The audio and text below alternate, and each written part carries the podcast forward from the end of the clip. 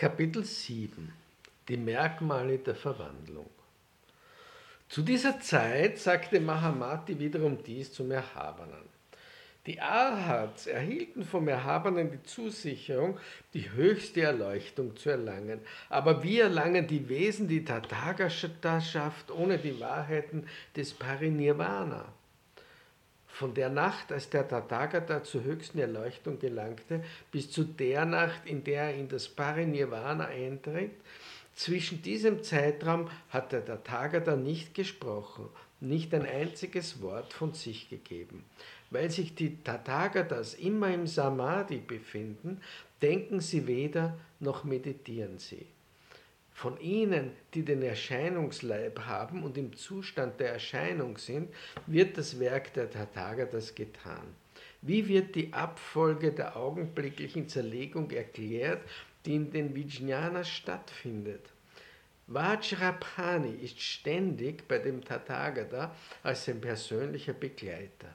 Die erste Grenze wird nicht erkannt, aber Verschwinden ist erkennbar. Es gibt Maras, die Taten der Maras und übrig gebliebenes Karma. Erhabener, man sagt, karmische Hindernisse seien bei Kanja, der Tochter eines Brahmanen, bei Sundari, der Tochter eines Bettelmönchs oder in einer leeren Schale zu sehen. Wie kann der Erhabene mit diesen unermesslichen Übeln die Allwissenheit erlangen? Der Erhabene sagte, Mahamati, Höre gut zu und denke gut darüber nach. Ich werde es dir sagen. Gut, Erhabener, sagte Mahamati und lauschte ihm. Der Erhabene sagte dies zu ihm. Das Reich des Nirvana, bei dem keine Grundlage übrig geblieben ist, dient nach der verborgenen Bedeutung den Praktizierenden, die dadurch angeregt werden, das Werk der Bodhisattvas auszuüben. Es gibt Bodhisattvas, die das Werk der Bodhisattvas hier und in anderen Buddha-Ländern ausüben, die danach streben, das Nirvana des Shravakayana zu erlangen.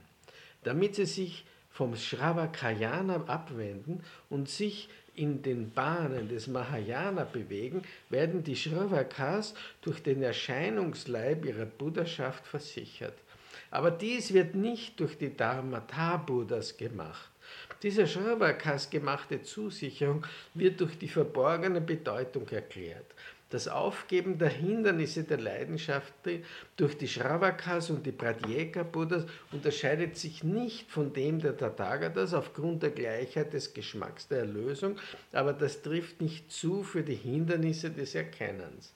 Das Erkenntnishindernis ist gereinigt, wenn die Ichlosigkeit der Dinge erkannt ist. Das Leidenschaftshindernis ist zerstört, wenn erstens die Ichlosigkeit von Personen wahrgenommen und akzeptiert wird, weil dann das Mano-Vijnana verschwindet.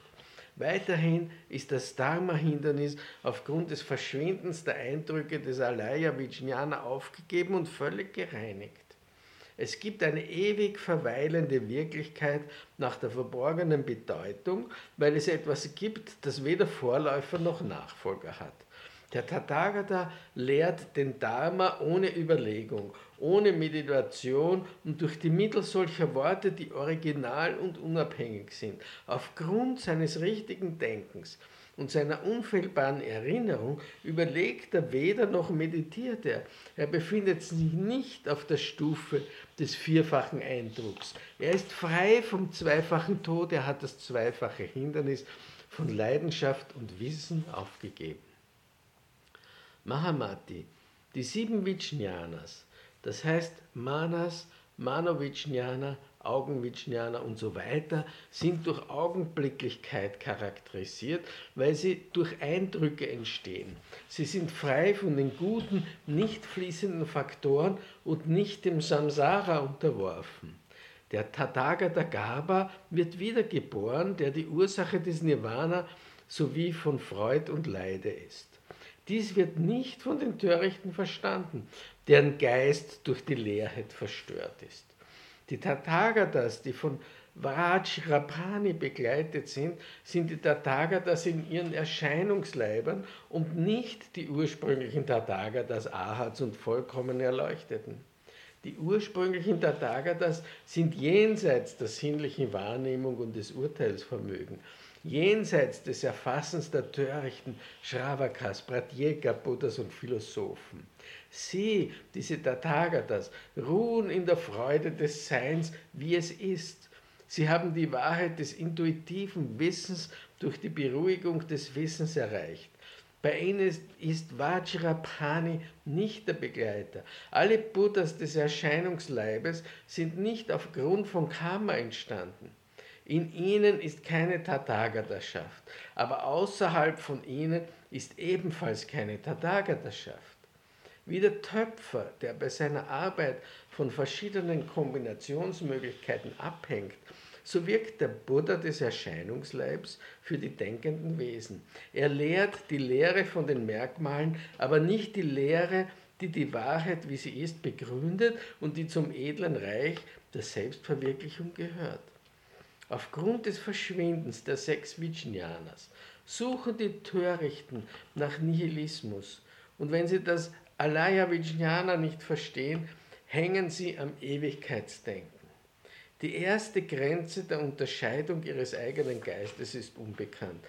Befreiung ist erreicht, wenn diese Unterscheidung des Geistes selbst verschwindet. Mit dem Verschwinden des vierfachen Eindrucks geschieht das Verschwinden aller Fehler. So wird gesagt. Die drei Fahrzeuge sind ein Nichtfahrzeug. Es gibt kein Nirvana der Buddhas. Es wird gelehrt, dass die Zusicherung der Buddhaschaft allen gegeben wird, die frei sind von Fehlern. Höchstes intuitives Wissen, Nirvana, das nichts zurücklässt, dies wird gelehrt nach der verborgenen Bedeutung, um die Furchtsamen zu ermutigen. Wissen, das von den Buddhas hervorgebracht wird, und der Pfad wird von ihnen gelehrt. Sie bewegen sich auf ihm und auf nichts anderem. Deshalb ist kein Nirvana bei ihnen. Sein Begehren, Form, Anschauungen, das ist der vierfache Eindruck. Das ist, wo Manovijnana entsteht und der Alaya und Manas sich aufhalten.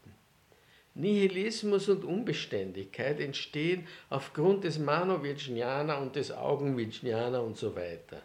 Ewigkeitsdenken entsteht dadurch, dass es keinen Anfang von Nirvana, Verstand und Anschauung gibt.